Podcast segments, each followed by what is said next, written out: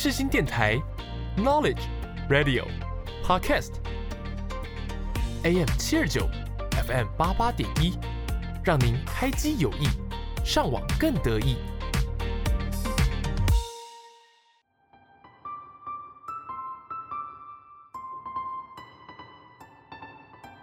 星空周记带您翱翔天际，系好安全带，我们马上出发。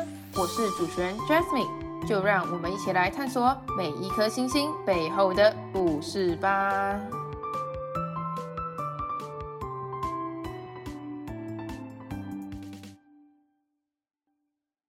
Hello，各位听众朋友，大家好，欢迎大家收听《星空周记》，我是主持人 Jasmine。在节目开始之前，先跟大家分享一下，如果有听众想要知道更多有关于节目或来宾的资讯。可以去 IG 或 FB 搜寻“星空周记”这四个字，就能够找到了。此外，每一集节目都会加码来宾的表演影片，想要观看表演影片的听众们，都可以从上述两个管道去观赏哦。OK，接下来让我们正式开始这一集的节目吧。这边想跟听众朋友们分享一下，其实主持人我从小开始学乐器。就是从幼稚园开始接触的是西洋乐，到国小五年级又学了国乐，维持了好几年，并且参加过市赛、全国赛等等各种比赛，也有获得第一名的名次。那当时我学习的乐器是二胡，这次呢邀请了国乐的另一种乐器唢呐的演奏家曾于颖来跟听众朋友们分享学习唢呐的历程与比赛、出国表演的经验。Hello，大家好，我是曾于颖，现在在新竹发展。那我毕业于国立台湾艺术大学的硕士，中国音乐学系的硕士。呃，希望大家一月十五可以来听我的音乐会哦。这么快就开始介绍音乐会吗？OK，可以，可以，可以。OK，那接下来就让我们来进入来宾的心路历程。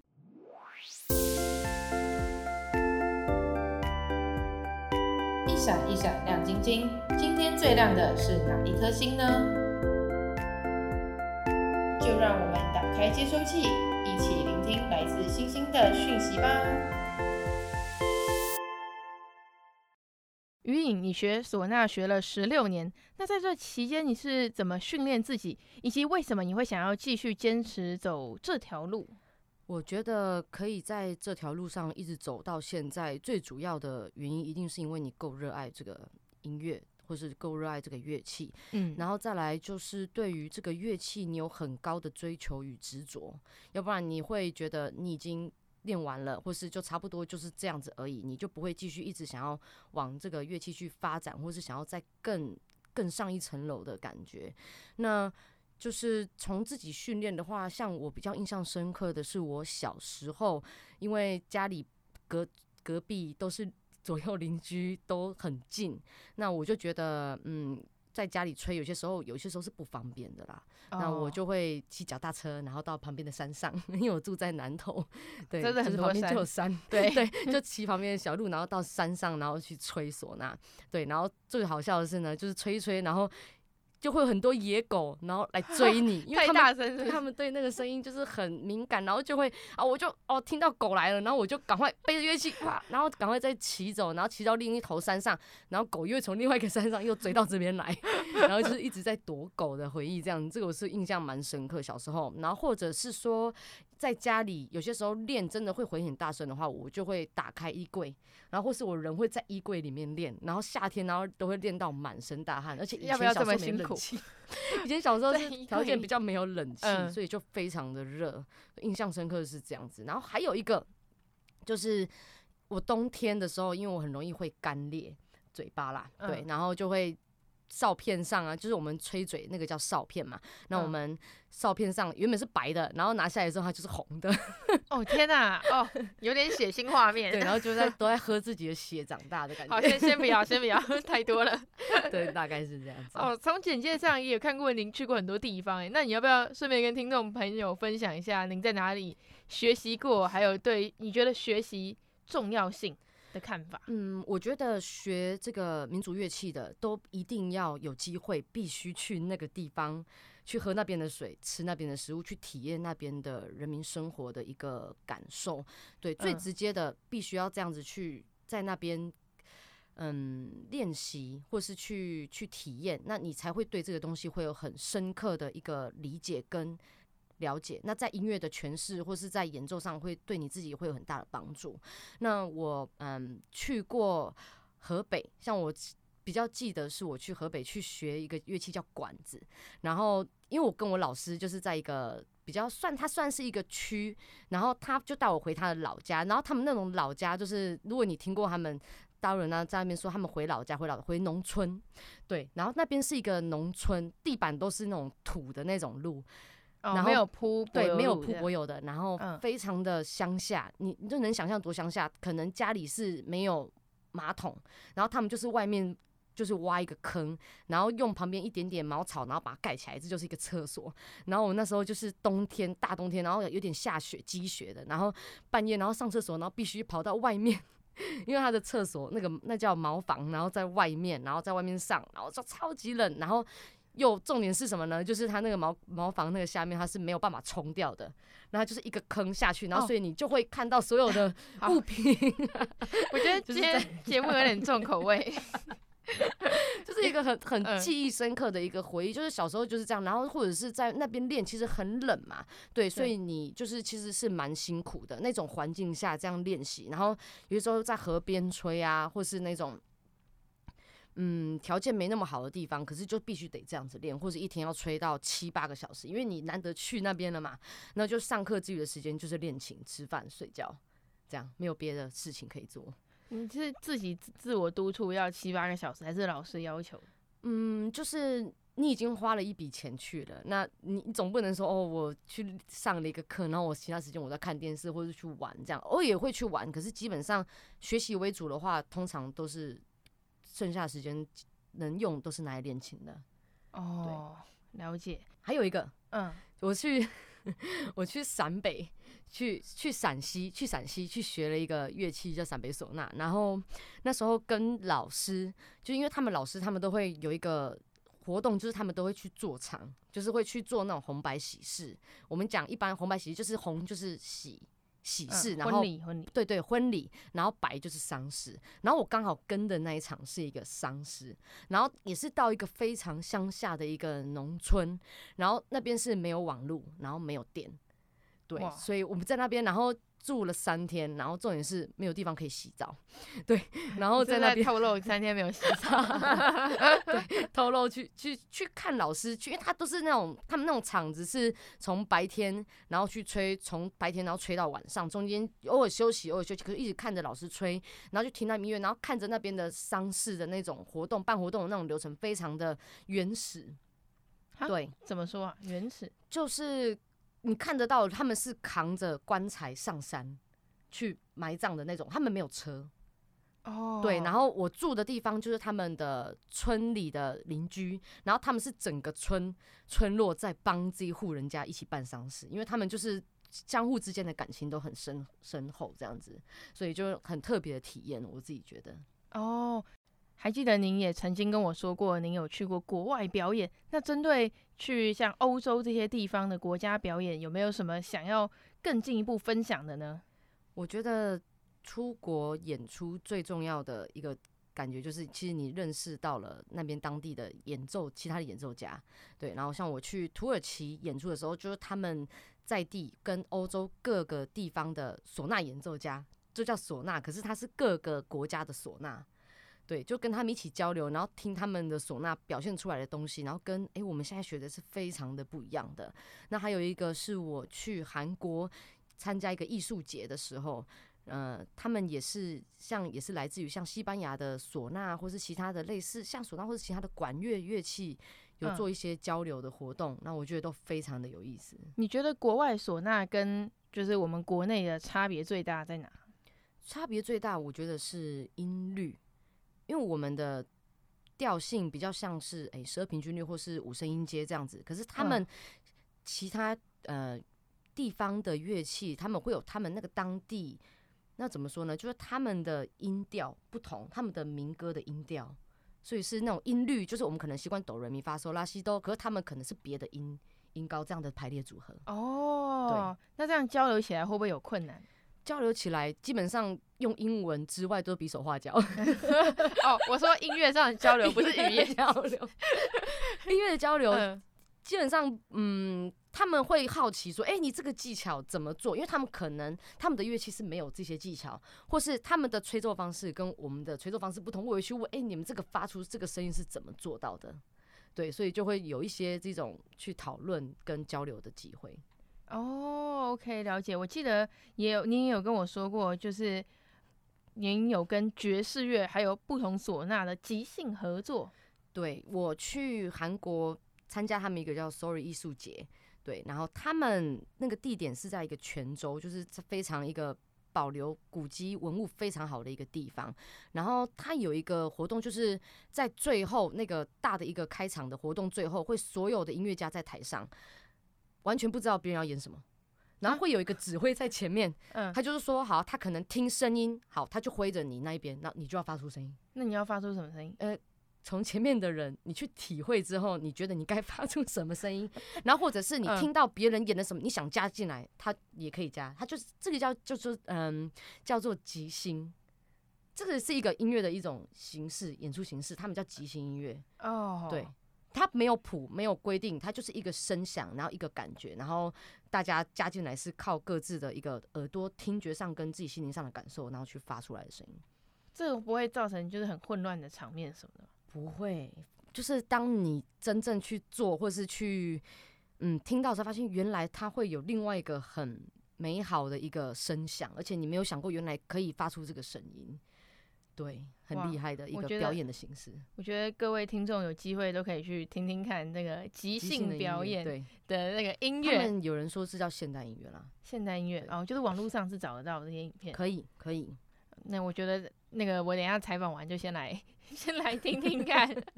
好，那相信听众朋友们目前听到现在为止都对于影的出身啊，还有一些国外的表演经验有初步的认识了。那接下来就让我们来进入心情联谊的单元。我是拉拉徐佳莹。您现在所收听的是世新广播 FM 八八点一 AM 七二九，最欧系的学生电台。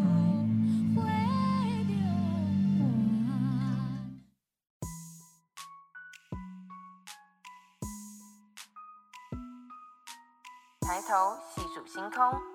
看到了星星，刻下了时间的痕迹，使人沉浸在那星空的浩瀚中。想请问一下于颖，你觉得如何挑选一个好的唢呐？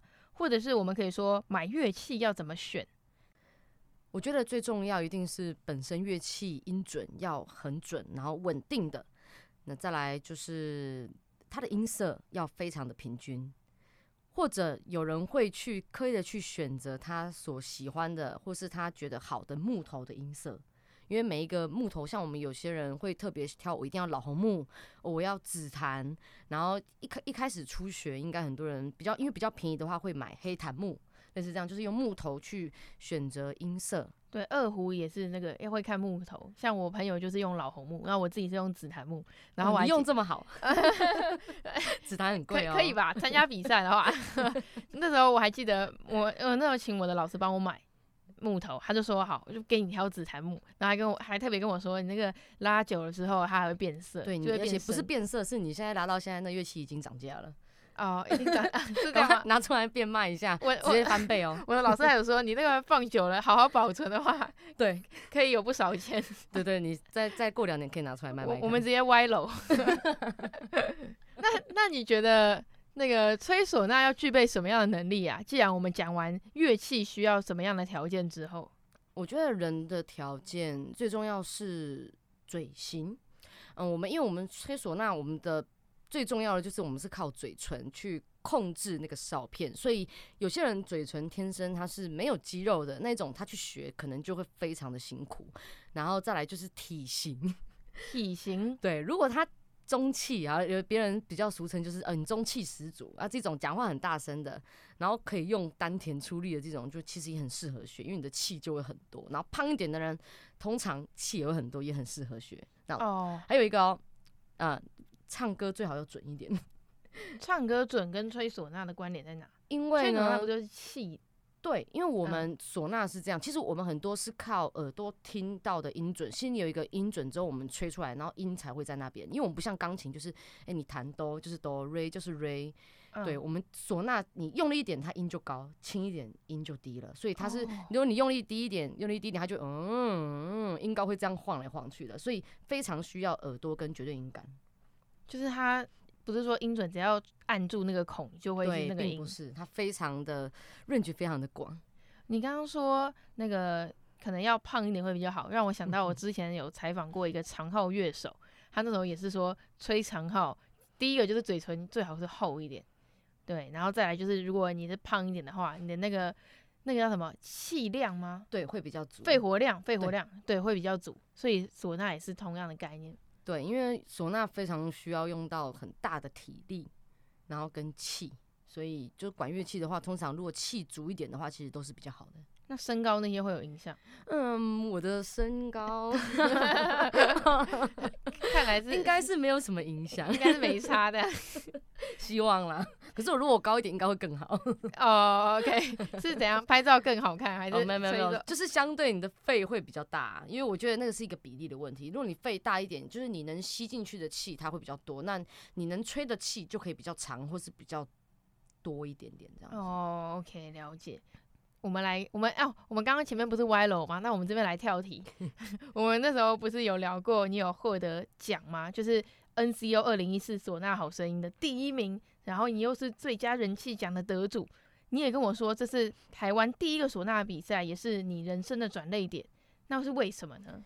嗯，因为这个比赛，然后让我开始获得了很多出国演出的一个机会。对，然后从此就是别人开始知道有。哎，这个吹唢呐的，哎，就一个女生这样子，然后在各地开始崭露头角。那主要是因为那次比赛的一个曲子是台湾作曲家陆云老师为台湾本土音乐一个叫朗塞一个节庆写的一个一个唢呐协奏曲，然后所以它的中文名字叫弄狮。嗯，对，就是弄是作弄的弄，作弄的弄狮子的狮。对，嗯，然后它台语就叫朗塞嘛。那因为这种曲子非常代表台湾。出去国外演出，那他们都会希望说，哎、你可以有一个很代表你们台湾的一个音乐或是作品，对整个音乐会的系列可能是以台湾为主轴去发展的。那像这首曲子就非常的在地，然后也非常适合代表台湾。那像刘江斌老师，或是陈仁雄老师，或是之前香港中乐团的严惠昌老师，他们去，他们就会希望说，哎、欸，像这个作品很好，那。我在这个比赛中也获得也很好的成绩，所以他们也会希望，哎，可以借由带我去这个演出，那顺便去推广这个非常好的一个作品。哦，推广唢呐，也推广这个首曲子，这样。对，因为这首曲子非常的有特色，大家有兴趣可以上网去搜寻一下，非常好听的一个一个唢呐的乐曲。你当时在练这首曲子的时候，有遇到什么样的问题或者是瓶颈之类的吗？以前小时候在练到这首曲子的时候嘛，因为这首曲子它主要就是它的到最后面，它会有一个非常长乐段的一个连续的一个双吐音。因为在以前唢呐的技术没有发展这么纯熟的时候，其实那些技巧或者是一个很需要一直循环换气这个技巧，因为这是唢呐特有的一个技巧，在里面充分被使用，那就是会对于演奏者来说的体力或是专注力。这是一个非常大的一个考验。当时有没有学到？就是啊，我不想练了，好累。就是吹一下，就哎、欸，就嘴巴很酸呐、啊，或是觉得怎么这么累，要体力不不已经不支了这样子。以前啦，哦，就还是有撑过来啊，恭喜你。对对对。那你也有多次就是跨越种族的经验，这是你那时候在我们我还记得我们讲电话的时候聊到的。那这部分又是怎么样的内容啊？嗯，像我说，我那时候去韩国演出嘛，然后是跟土耳其演出的时候，就是跟他们一起合作。那另外，我这一场音乐会还有一个跨越种的一个演出，就是跟爵士乐团。然后突然带到音乐会上，这是必须的。行行行，请请介绍，请介绍。对，因为因为像我们我们唢呐的话，基本上被归类在就是我们叫叫做国乐。对，我们台湾叫国乐，然后其实，在大陆、新加坡或是马来西亚，他们有各个不同的称号。我不知道观众会不会想知道，我跟大家介绍一下好了。就是在香港叫中乐，对，在新加坡叫华乐，那在中国就是这个地方叫做民乐，在台湾叫做国乐，然后诶，刚好念起来叫中华民国。哎哎，真的哎，我没有发现，哇，好酷！这是有你觉得是有 say 好了还是？哎，没有没有没有，这个就是我也不知道，就是一个巧合，这样就是觉得蛮有意思的。对，然后就对，再回来我音乐会的内容部分，我是。跟我一个大学的同学，对，做了一个合作，然后他帮我找了一个德国的一个钢琴手，跟在台湾的一个爵士乐那个爵士钢哎爵士鼓爵士鼓的乐手，然后我们在台上做一个爵士四重奏，然后再请我以前在南艺大，因为我大学跟高中是念台南艺术大学，嗯，对，然后请一个学弟，他现在在。国外念爵士音乐，对，请他帮我作曲。那我们会在音乐会会表演这一首新的一个世界首演的曲目。哇，加上世界首演这四个字，听起来就非常不得了啊！没错，没错，必须来听。走国乐这条路上，有没有什么发生令你感动的事情，或者是其他印象深刻的事？我觉得到头来最重要还是很感谢我的父母，对，因为我小时候。开始学这个乐器，因为在中部的师资没有很好，那我爸妈就会把我带到台北，他们就开着车，因为而且以前的道路没有很顺，没有什么诶中投快速道路什么的都没有，然后他们就会开很远的山路，因为我在云林念国中嘛，那时候，嗯，对，然后他就然后你们家在南投，对，我家在南投，哦，他就开开车，然后去云林接我，然后接我再开车载我到台北去学唢呐。然后学完了之后，然后吃了一个他们觉得好吃的东西，然后觉得心灵上获得慰藉了之后，然后再开车载我回学校，然后他们再回到家。然后通常我都是在车上睡觉的那个。哇，很久哎、欸，这样。对对对，这样车程几个小时啊？我记得应该要三四个小时以上，可以去日本了。啊！天哪，对，应该开着水，直接开开在水上开到日本去。对，我就是在在后，我印象小时候印象很深刻，就是我躺在后座睡觉，然后常常睡睡就会醒来嘛，然后就会看到爸妈的背影，然后他们就开着车，他们两个一起载你。对对对，因为他们会轮流开哦，oh. 因为太累了。然后我就看到，其实我爸爸，因为那时候晚上，他再来是他视线，其实他的眼睛没有很好，所以到晚上的时候视线不好的时候，那时候已经十点十一点了，还在开车，然后可能送我到学校，然后送到家，他们已经一两点，他们已经很习惯那时候就是可能一个月会有一次，或是两个月会有一两次这种这种活动安排。那我就坐在后。后座这样，然后躺着，然后看到他们哦，我爸在度孤这样，开到 快度孤，然后我就一直这个印象是很深刻，然后就是一直很心疼，然后也觉得很很感动啊。那个时候，对、嗯、我觉得有一个音乐家要到现在要能够坚持到现在，我觉得最重要的是有一个很很支持你的一个父家庭，家庭非常重要的、嗯。对，因为现在其实很多家长都只是希望自己小孩会乐器，但是不要靠这个吃饭，就是有个迷失。对，没有。嗯，我觉得学这个东西，第一是我觉得不是只有说学音乐啊，就觉得啊，就是学个才艺。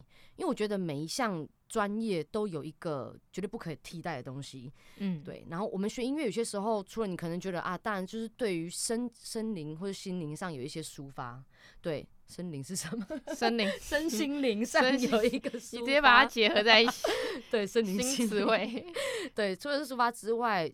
我觉得是培养一个毅力，对，因为你你自己其实练琴是一件，我不知道你有没有觉得练琴是一个很孤独的事情，因为你必须把自己关起来，那你要跟自己工作，跟自己呃技术上过不去的任何的坎，你只能只有自己去突破。老师他只能引导你，可是还是人家说啊、呃，师傅引进门，修行在个人。就是突然来京剧，老师教了你之后，那你自己在在家里练习，或是你必须只有靠你自己才能够去突破这个关卡。对，这个东西是在你人生中，我觉得是一个非常重要的一个课题，就是你要去面对自己的不足，那要去突破它。那再就是你要坚持着去练习，跟要规定自己的时间，这是一个自律的能力。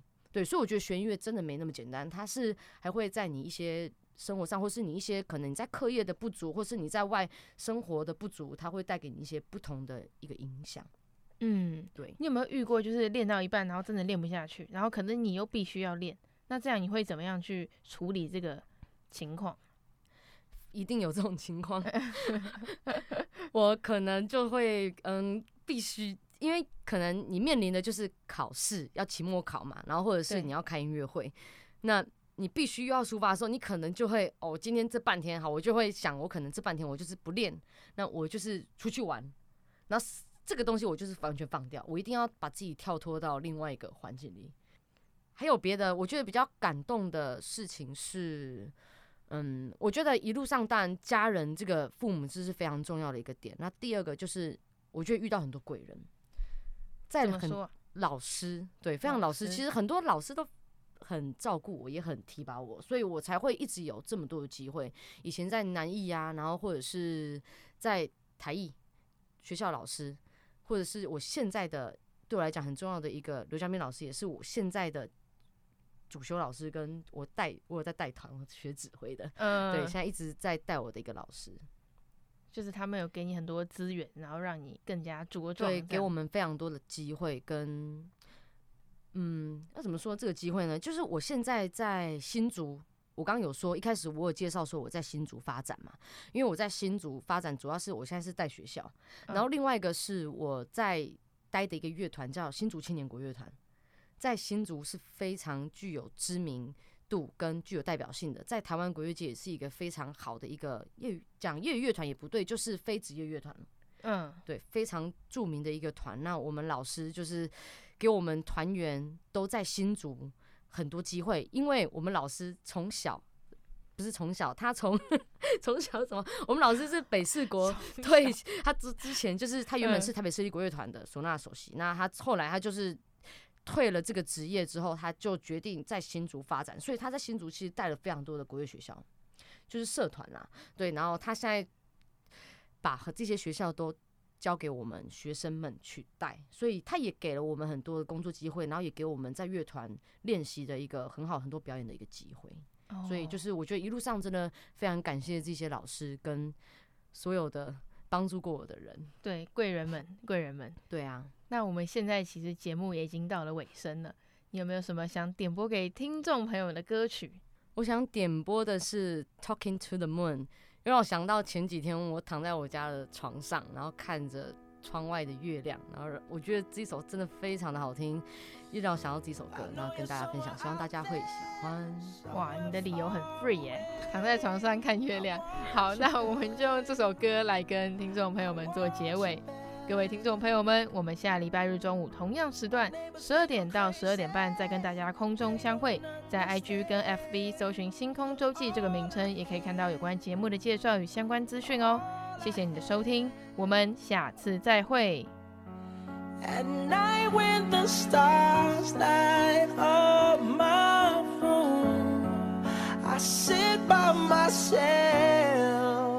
Talking to the moon. Trying to get to you.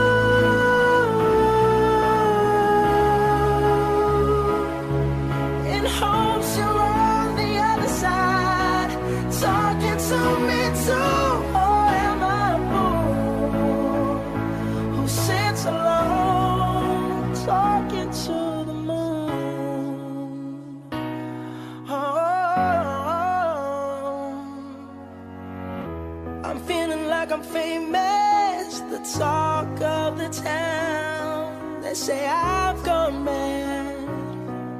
Yeah, I've gone mad. But they don't know what I know. Cause when the sun goes down, someone's talking back. Yeah, they're talking back.